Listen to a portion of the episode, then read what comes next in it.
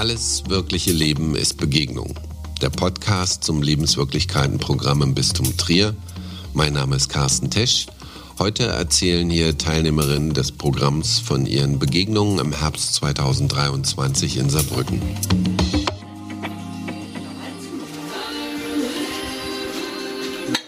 Ich finde es kalt. Ja, hier ist es echt kalt. Ich habe ihm auch gesagt, okay, es ist sehr kalt. Aber ich glaube, die Tür hinten steht auf, warum auch immer. Ähm, Aber sie scheint es gar nicht so zu spüren. nö, ich bin am Schaffen. da geht's. Alles gut. Ich stehe hier rum so mit meiner Ja. Jacke und denke, boah, Ja, ist ja echt ja, frisch. hier. ja, das stimmt. So. Ja. Nee, aber beim Arbeiten geht's tatsächlich. Kein Problem. Martina Holzner, die parlamentarische Geschäftsführerin der SPD im Saarbrücker Landtag, begutachtet einen Karton aus der Siedler von Katan-Reihe. Wir sind in einem kleinen Lagerraum hinter dem sozialen Kaufladen Köllerbach. Das ist einer der Begegnungsorte im Lebenswirklichkeitenprogramm. Als Praktikantin für einen Tag hat sie den Auftrag, die Kollektion aus gespendeten Spielen neu zu sortieren. Spiele aus dem Lager in die Regale, Spiele aus den Regalen ins Lager. Und ich glaube, das kriege ich auch ganz gut hin. Ich bin ja von Haus aus Pädagogin.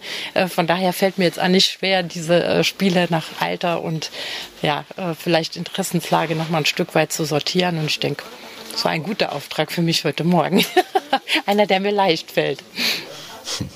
Sie betont das Wort Auftrag so, dass sie einen Auftrag hat. Vielleicht ist es ein Rest von Wundern, dass es so unspektakulär läuft hier bisher. Ah ja, du machst ja heute mit. Gut, mit den Spielen, hier müssen wir was tun. Ich zeig dir das mal und los. Obwohl, ganz so stimmt es ja nicht. Nichts beginnt an diesem Morgen, bevor ein Thema nicht besprochen ist. Haben Sie gestern eigentlich Fußball geguckt?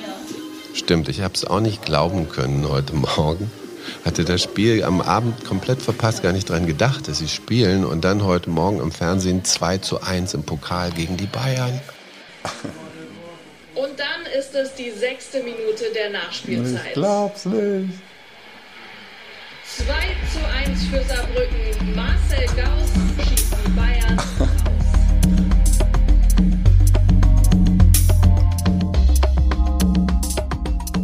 Domkapitular Welter habe ich bei der Fachberatungsstelle für Prostituierte in Saarbrücken Aldona e.V. getroffen, im Büro von Antje Stolz. Die beiden hatten eben ein Gespräch mit einer Klientin, wo ihn die Sozialarbeiterin hinterher gefragt hat, ob er das mit dem Pipimann richtig mitbekommen hat, mit dem Pipimann. Nein, sagt er, worauf sie es ihm erklärt hat. Der Kunde, den die Klientin Pipimann genannt hat, sei ihr einer der Liebsten. Ein Freier, ein Stammgast, der ihr angenehm sei, weil er keinen Verkehr mit ihr will, der nur ihren Urin kauft.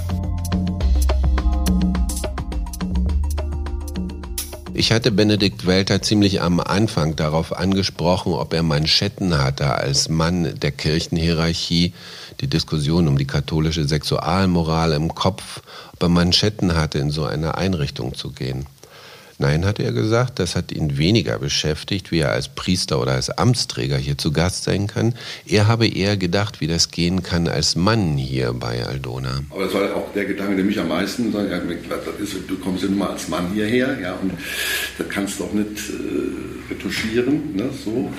Das, also das war schon auch so, also eher musst du dir jetzt noch im Vorfeld nochmal irgendwie nochmal höhere Aufmerksamkeitslevel, äh, also, weil da kann ja irgend, ne, so falsch, aber da würde ich eher sagen, also diese Angst, die ich ich sag mal so um mich selbst hatte, die, die wurde eigentlich direkt genommen durch die Art und Weise, wie, wie wir da am Tisch saßen und wie dann wie auch schnell äh, jetzt auch ins Gespräch kam. Es war nicht nur ein, ein äh, dass ich dann Input bekommen habe von, sondern es war ganz schnell, wo es, wo äh, hin und her und quer und so und, und das einfach, und da spürst du ja dann, dann dass das einfach in dem Sinne äh, ja, gut ist. Dass es gut ist, sagt Benedikt Welter hier. Und so hat das, glaube ich, Antje Stolz auch erlebt, als ein Sprechen miteinander. Sie erwähnt zum Beispiel, dass er noch beim Teammeeting in der Küche morgens von sich aus das politisch heikle Thema nordisches Modell angesprochen hat, wonach der Kauf der sexuellen Leistung strafbar wäre, nicht das Angebot, wo sich die Freier strafbar machen würden, wo sich Aldona engagiert, dass dieses Modell nicht kommt, sondern Sexarbeit normal wie andere Dienstleistungen geregelt wird. Ähm, ich fand es äh, gut, dass wir ziemlich am Anfang schon über das nordische Modell und auch äh, Sexarbeit gesprochen hatten und von Ihnen dann tatsächlich der Begriff Fifty Shades of Grey kam. Weil wir bezeichnen das immer als unterschiedliche Schattierungen, diesen Begriff, den Sie verwandt hatten, der ja eigentlich naheliegend ist. Ne? Ähm, den hat hier noch niemand verwandt und da ähm, habe ich gemerkt, dass Sie sich sehr wohl damit schon beschäftigt haben und dass man Ihnen das nicht jetzt wirklich äh, reinprügeln muss, dass es nicht nur schwarz und weiß gibt, sondern dass dieses Bewusstsein an sich schon da ist. Ne? Das wird heute erweitert, bestimmt, ja, und da gab es wesentlich mehr Einblicke ähm, für Sie, dass Sie das nochmal einordnen können. Aber da war in mir zumindest ähm, der Punkt da, wo ich dachte, mit dem Mann kann man gut reden. Da hat man eine, eine gemeinsame Basis schon, was so die, ähm, die Akzeptanz ähm, des Themas angeht. Und das ist ja eigentlich der Grundstein, um überhaupt über Sexarbeit und Prostitution zu reden, indem man akzeptiert, dass es eben nicht nur den Zwang und nicht nur die Freiwilligkeit gibt, sondern ganz viel dazwischen.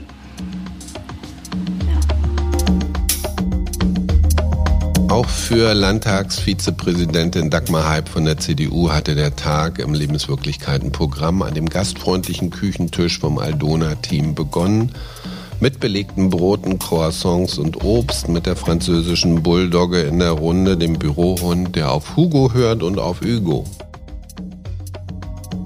Dort haben wir später auch zu zweit gesessen, als es darum ging, was sie von diesem Tag mitnehmen wird, wo Dagmar Hype gleich erstmal auf Zwangsheirat zu sprechen kommt als politisches Problem. Wenn mir dann von jungen Frauen berichtet wird, die in ihren Familien leben und ihre Familien, eigentlich die Eltern, die Geschwister, die Onkel, die Tanten, die jungen Frauen in eine Zwangsheirat bringen.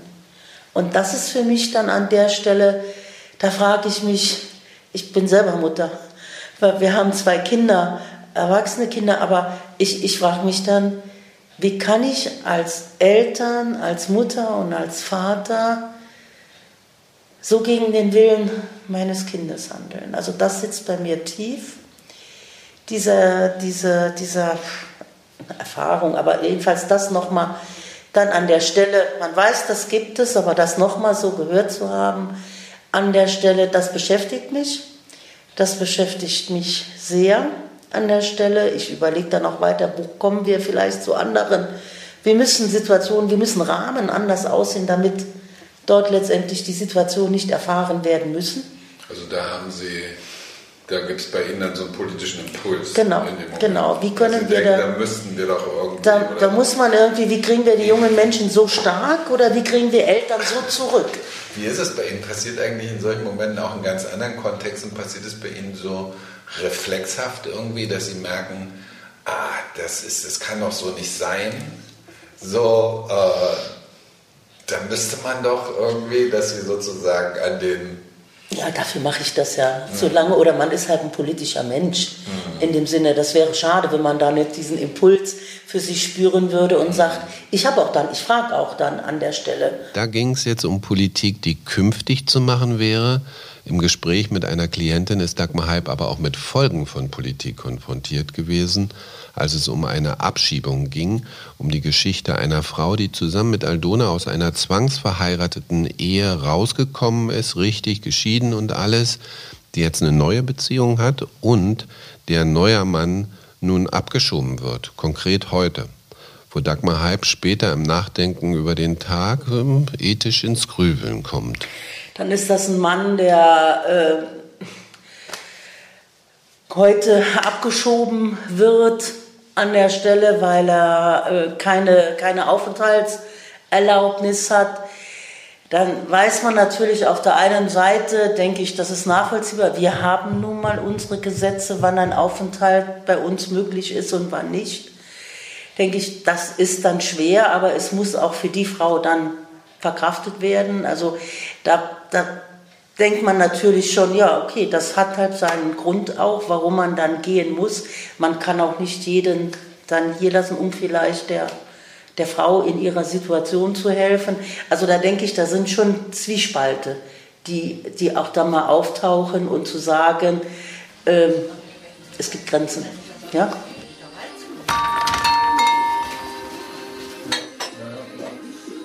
Martina Holzner hat gerade einer Mutter im sozialen Kaufladen dabei geholfen, einen Kinderanorak zu finden, Größe 110. Morgen wird es im Sozialausschuss im Landtag wieder um eine Klinik in ihrem Wahlkreis gehen, die Insolvenz angemeldet hat, wo Psychiatrie und Geburtshilfe wahrscheinlich geschlossen werden. Eigentlich müsste sie die Sitzung heute vorbereiten.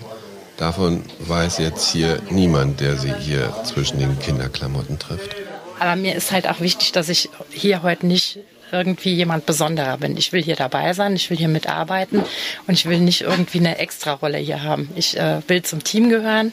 Ich will auch keine unnötige Aufmerksamkeit. Die sollen alle ihre Arbeit machen können, so wie sie das eben auch müssen. Das ist ja auch Betrieb hier im Laden und äh, von daher ist mir wichtig, einfach hier mitzuarbeiten, mit teil zu sein und jetzt nicht irgendwie besonders äh, äh behütet und begleitet zu sein, sondern einfach ganz normal äh, eine Unterstützung hoffentlich heute Morgen zu sein. Ist ja vielleicht auch ganz schön, oder? Im Kontrast zu der Komplexität mit der Klinik, wo es irgendeinen Kompromiss geben muss, mit dem bestimmt nicht alle glücklich sein können. Ja, das finde ich auch jetzt angenehm, äh, mal einfach einen kurzen Arbeitsauftrag zu haben, den ausführen zu können, was geschafft zu haben äh, und zu sagen, okay, ich habe das erledigt äh, und dieser Auftrag ist jetzt abgeschlossen. Das ist eben was ganz anderes. Klar. Bei uns?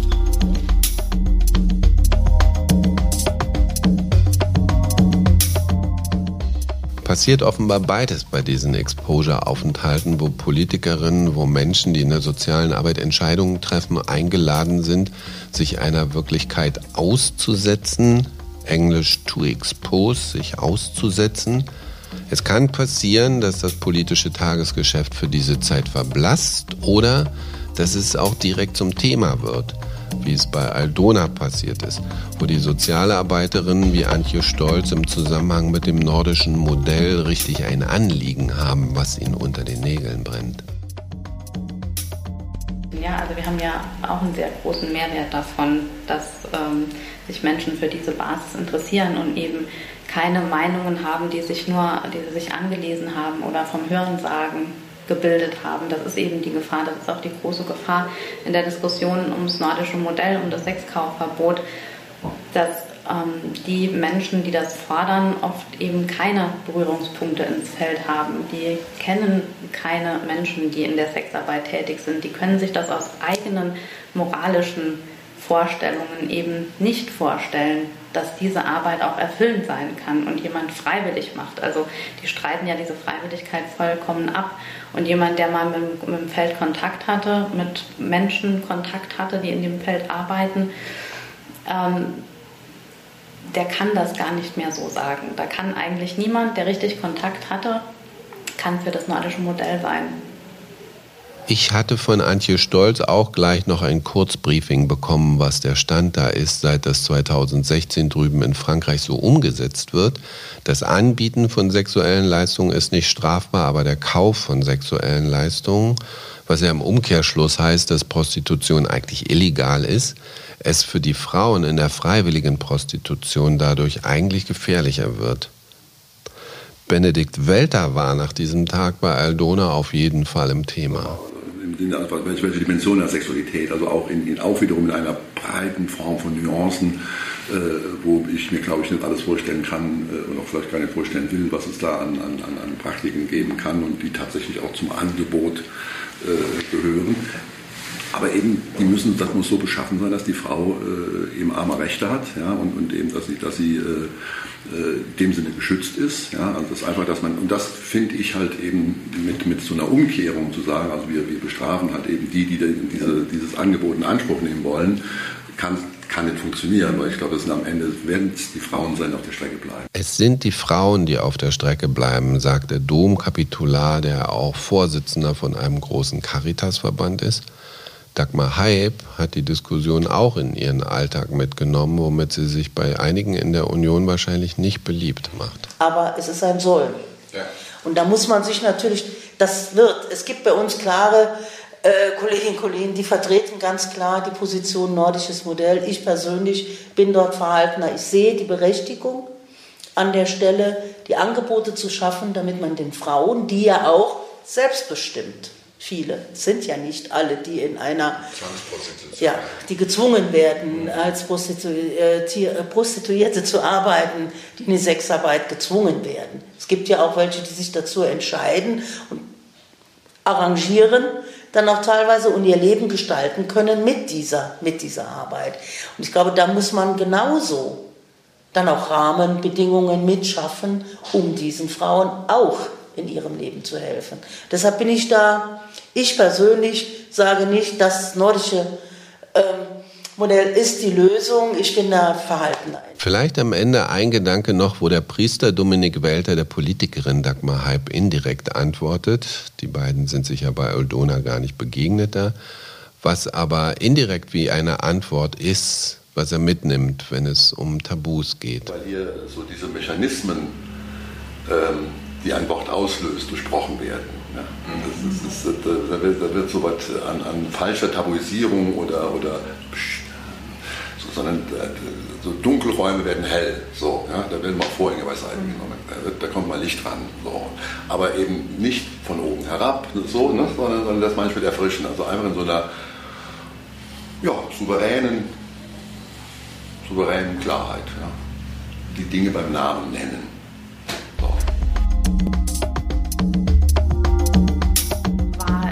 So, dass wir dachten, ähm, andersrum. Für uns war klar, wir zeigen uns so, wie wir sind und wir reden über die Themen so, wie wir mit allen anderen Menschen auch darüber reden. Wir passen das nicht an demjenigen, der da kommt. Alles wirkliche Leben ist Begegnung. Der Podcast zum Lebenswirklichkeitenprogramm im Bistum Trier in dieser Episode haben Teilnehmerinnen des Programms von ihren Begegnungen im Herbst 2023 in Saarbrücken berichtet. Ich bin Carsten Tesch. Das Programm Lebenswirklichkeiten ist ein Projekt vom Caritasverband für die Diözese Trier zusammen mit dem Bistum Trier in Kooperation mit dem EDP e.V., gefördert von der Aktion Mensch. Informationen zu den Begegnungsangeboten gibt es im Netz unter lebenswirklichkeiten-trier.de.